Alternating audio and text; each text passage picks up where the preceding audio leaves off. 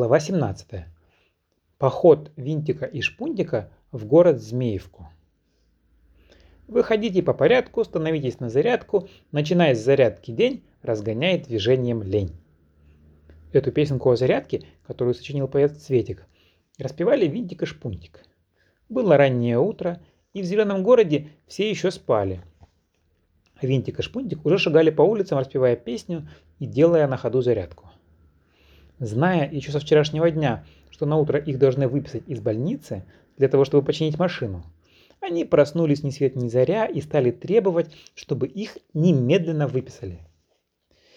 Медуница, которая больше всего на свете боялась шума, распорядилась поскорее выдать им одежду. Услышав еще издали звуки песни, многие малышки проснулись и стали выглядывать из окна. Некоторые даже вышли на улицу. «Эй, малышки, где тут у вас гараж?» – закричал Винтик. «Пойдемте, я вам покажу», – вызвалась малышка в красном капоре и синем пальто с пушистым воротником из черно-бурой гусеницы. «Ну, показывай, куда нам? Направо или налево?» – сказал Винтик. «Направо», – ответила малышка с любопытством, разглядывая их кожаные куртки. «Направо! Шагом марш!» – скомандовал Винтик и, повернувшись, зашагал по улице. «Ать-два! Ать-два!» Шпунтик шагал в ногу следом за ним. Малышка, едва поспевая, бежала в припрыжку сзади. С разгона Винтик и Шпунтик проскочили мимо нужных ворот. «Стойте, стойте!» – закричала малышка. «Вы прошли мимо!» «Кругом!» – скомандовал Винтик. Оба повернулись и возвратились к воротам. Малышка открыла калитку. Все трое вошли во двор, где неподалеку от дома стоял крытый черепицей сарай. «Ну и гараж! Это просто сарай, а не гараж!» Проворчал Шпунтик, открывая широкие двустворчатые двери. Винтик заглянул в сарай и увидел машину. К гаражу подошли еще несколько малышек. «Тут темно», — сказал Винтик. «Ну-ка, давайте выкатим машину наружу». «Так ведь она не может ездить, испорченная же», — говорили малышки. «Ничего, мы ее на руках выкатим. Ну-ка, толкайте сзади, ну-ка, разом, еще разик. Машина заскрипела. С визгом и скрежетом она выкатилась из гаража. Винтик и Шпунтик моментально залезли под автомобиль. Малышки стояли вокруг и растерянно заглядывали под колеса. у, -у, -у то и дело раздавалось из-под машины. Бак прохудился. у, -у гайки нет. у, -у трубка для подачи сиропа лопнула. Наконец они вылезли из-под колес.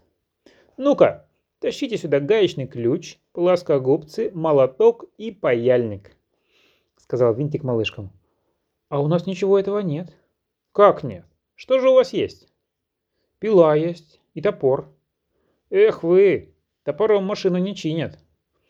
«У вас тут малыши где-нибудь поблизости есть?» «Малыши только в Змеевке есть». «Далеко это?» Час ходьбы. Это для вас час, а мы быстрее доберемся. Рассказывайте, как идти. Вот направо по улице, а там все прямо и прямо. Потом будет дорога полем, по этой дороге прямо, и прямо в Змеевку попадете. Понятно, ответил Винтик.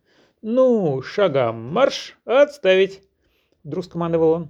Вы, малышки, достаньте каких-нибудь тряпочек, и пока мы будем ходить, протрите хорошенько машину. Машина, братцы, она уход любит. Хорошо, согласились малышки. Ну, теперь шагом марш. Оба зашагали на улицу. Повернув направо, Винтик скомандовал. Песню! И наши друзья запели, что было силы. Шел я лесом, шел я кругом со своим хорошим другом. Мы взбирались на кочки, любовались на цветочки, Вдруг с лягушкой повстречались и скорее домой помчались. Прибежали мы домой и сказали «Ой». Когда эта песня кончилась, они затянули другую, потом еще и еще. Скоро они вышли из города и зашагали по дороге. Не прошло и часа, как вдали уже завиднелся город Змеев. Как раз в это время Винтик и Шпунтик увидели стоявший посреди дороги автомобиль. Подойдя ближе, они заметили под машиной коротышку – Голова и грудь его целиком скрывались под кузовом. Наружу торчали только ноги, в черных засаленных брюках. «Эй, братец, загораешь?» – окликнул его Шпунтик. Коротышка высунул из-под машины свою черноволосую курчавую голову. «Да вот, как видишь, приходится загорать под машиной». «А что случилось?» «Да не везет окаянная. То ли подачи сиропа нет, то ли дозировка газировки нарушилась. Никак не могу найти причину». Коротышка вылез наружу и в сердцах пнул колесо ногой. На нем была черная куртка, засаленная, как и брюки, таким невероятным образом, что казалось, была сделана из кожи. Как видно, этому горе-водителю приходилось не столько ездить на своей машине, сколько лежать под ней, отыскивая разного рода неисправности, что, впрочем, часто случается со многими владельцами газированных автомашин. Винтик обошел вокруг автомобиля, осмотрел механизм и, не найдя причины, нырнул под машину. Поковырявшись под ней, он вынырнул обратно и остановился, подчесывая в задумчивости затылок. Вслед за винтиком под машину нырнул шпунтик. Затем снова владелец автомобиля. Так они то ныряли по очереди, то стояли с недоумением глядя на машину и почесывая затылки.